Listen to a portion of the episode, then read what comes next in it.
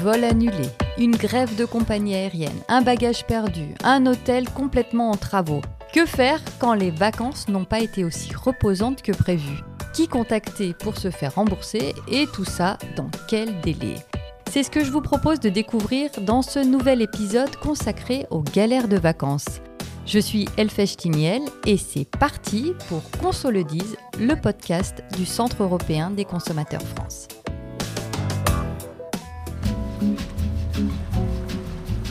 Les vacances. Le soleil, la détente, la mer ou la montagne. Elles font du bien quand tout se passe comme prévu, hein. Mais parfois, elles peuvent laisser un souvenir amer. Vous voyez de quoi je veux parler? L'annulation du vol, le premier jour des vacances passé à l'aéroport en attendant l'avion, les bagages qui sont livrés 5 jours après votre retour, l'hébergement qui ne correspond en rien aux photos de rêve vues sur le site de réservation. Bref, des vacances qui jouent avec nos nerfs. Dans ces cas-là, deux choix sont possibles au retour à la maison. 1. Tout oublier pour passer à autre chose et fuir les collègues qui vont demander Alors, t'as passé de bonnes vacances? 2. S'informer sur ses droits et pourquoi pas être indemnisé. C'est cette deuxième solution que je vous propose d'explorer aujourd'hui et pour ça, j'ai fait appel à deux experts des litiges tourisme, Raphaël Lacroix du CEC France et Khalid Elwardi de la médiation tourisme et voyage. Bonjour Raphaël, bonjour Khalid. Bonjour Alpège. Euh, Raphaël, toi, tu traites chaque année de nombreux litiges avec des compagnies aériennes européennes. Est-ce que tu peux déjà me dire à quoi j'ai droit si la compagnie m'informe la veille de partir que mon vol est annulé? Oui, alors du coup, c'est sûr que c'est pas la meilleure façon de, commencer ses vacances, mais il y a quand même une bonne nouvelle, c'est que euh, cas de vol annulé, quel que soit le motif, il y a un règlement européen, donc c'est une sorte de loi européenne qui prévoit deux choses. La première, c'est que la compagnie elle est censée te proposer le, le choix entre un remboursement complet de ta prestation dans un délai de 7 jours, Donc de tes billets d'avion. c'est ça. Ou alors, elle doit te proposer un autre vol dans des conditions de transport comparables, c'est-à-dire soit la date la plus proche possible, soit une autre date qui est convenue avec toi euh, pour le, pour le futur. Mhm. Euh, et le deuxième point, du coup, c'est qu'en plus, tu peux avoir droit à une compensation entre 250 et 600 euros euh, selon la distance de ton vol. Une indemnisation en tout cas. C'est ça. Ouais, ça c'est intéressant. Et du coup, Khalid, est-ce que à chaque fois qu'une compagnie annule un vol, je peux réclamer cette compensation? Alors non, la, la compensation n'est pas systématique. Euh, Il y, a, il y a trois conditions pour ce faire. La première, c'est que je sois sur un vol soumis au règlement européen, ce qui n'est pas Oui. toujours le cas. Ça le sera si je suis sur un vol au départ d'un aéroport européen, ou alors si je vole en direction d'un aéroport européen sur une compagnie européenne. C'est-à-dire qu'un un New York-Paris sur euh, Air France, par exemple, le règlement s'appliquera, mais le même vol sur United Airlines, le règlement ne s'appliquera pas. Donc euh, tout ce qui est euh, indemnisation, etc., ne trouvera pas à s'appliquer. La deuxième chose, c'est que l'indemnisation ne sera due que si l'annulation de vol n'est pas euh, issue ou n'est pas due à une circonstance exonératoire.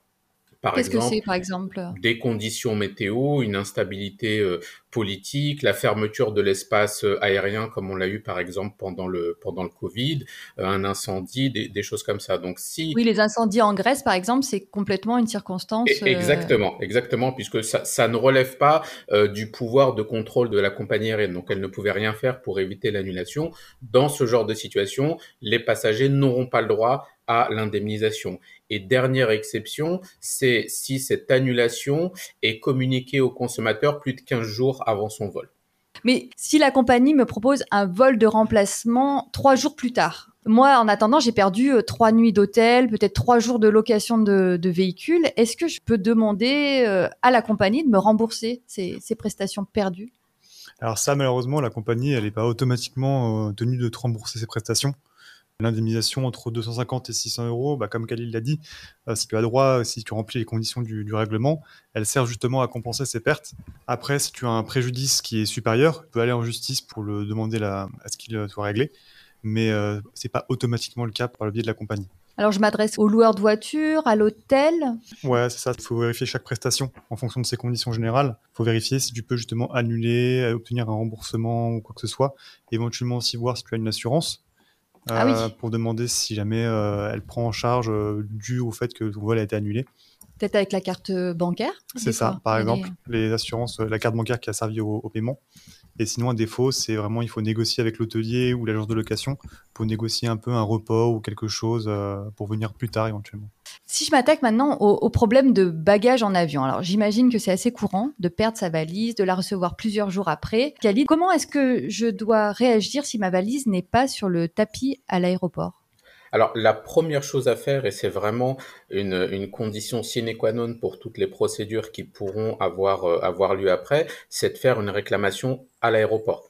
Donc en général, il y, a un, bureau réclamation pour les bagages. Il faut tout de suite euh, faire état du problème de, non-livraison de son bagage.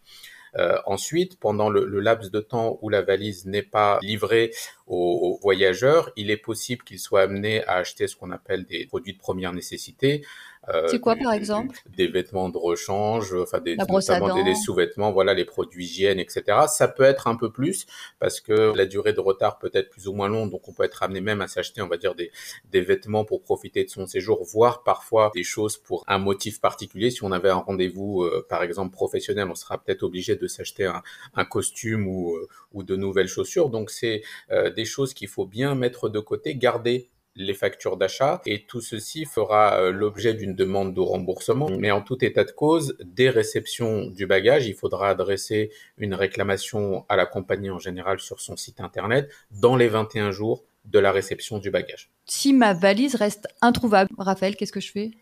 Alors si le bagage ne réapparaît pas du coup dans les 21 jours qui suivent ton arrivée euh, et ta déclaration à l'aéroport, à ce moment-là, il est considéré comme perdu il faudra alors euh, lister tous les biens qu'il contenait euh, en détail avec une petite fiche éventuellement et présenter à la compagnie toutes les factures et tickets de caisse justement par rapport aux biens qui ont été perdus. Donc tout ce qui est euh, tout ce qui est produit, les vêtements, les appareils électroniques, enfin tout ce qui peut être contenu dans la valise. Donc il faut que je garde tout le temps mes tickets de caisse quand j'achète ou alors un vêtement. Ou, alors éventuellement essayer de retrouver un appareil qui est similaire et trouver du coup euh, le justificatif. Le justificatif, c'est ça.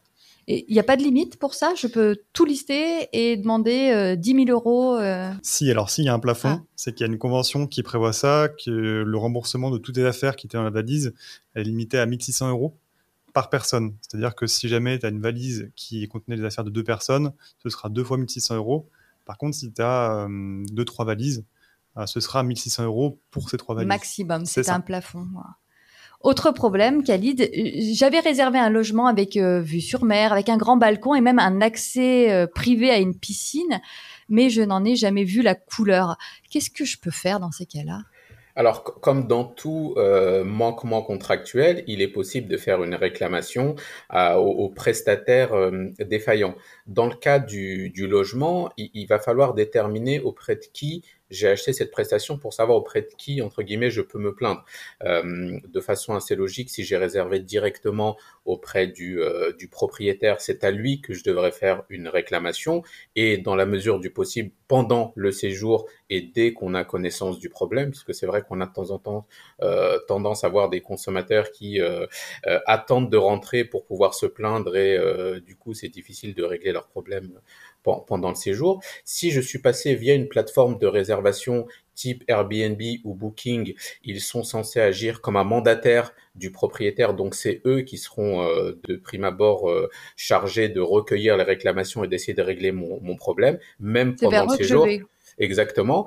Et, et, le dernier cas, c'est si euh, mon hébergement est inclus dans un voyage à forfait ou ce qu'on appelle un package. Dans ce mhm. cas-là, l'agence de voyage qui m'a vendu l'intégralité des prestations est également responsable de l'intégralité des prestations. Donc ce sera à elle un, de recueillir mes, euh, mes doléances et deux, d'éventuellement euh, m'indemniser ou d'essayer de régler mon problème. Donc il faut quand même que je prouve qu'il y avait un manquement par rapport à ce qui avait été prévu. Donc euh, sur place, je prends des photos. Comment je fais pour, pour prouver Alors tout il, ça il faut essayer de se ménager le maximum de preuves possible. Si on parle effectivement de, qualité, ça sera essayer de prendre euh, des photos, essayer éventuellement de recueillir euh, même des, témoignages ou des commentaires qu'on peut avoir bah, sur les sites Booking ou des choses comme ça qui iraient dans le sens de confirmer que euh, la qualité de l'hébergement n'était pas bonne pendant la durée de, mon séjour et d'éventuellement essayer de doubler la réclamation que j'ai faite par exemple à la réception par un email ou un écrit qui prouve que j'ai quand même tenté de résoudre mon litige pendant le séjour. Et qu'est-ce que je peux négocier?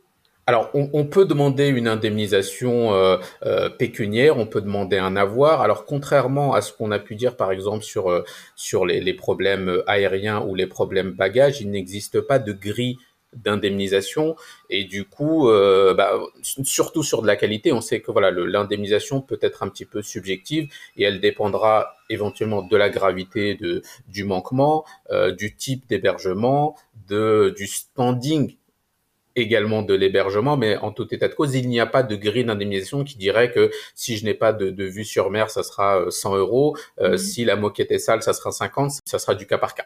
Alors, pour finir, on a vu un petit peu l'ensemble des droits qu'on va avoir dans des situations qui sont pas très agréables en vacances. Mais moi, ce que je voudrais que vous me disiez, c'est qui c'est qui peut m'aider en cas de litige avec une compagnie aérienne, avec un hôtel qui ne me répond pas? Raphaël. Si le litige concerne un, professionnel, du coup, une compagnie, un, loueur, un hébergement, qui est euh, dans l'Union européenne, en Norvège ou en Islande, pas en France, tu peux du coup nous contacter, le CEC France.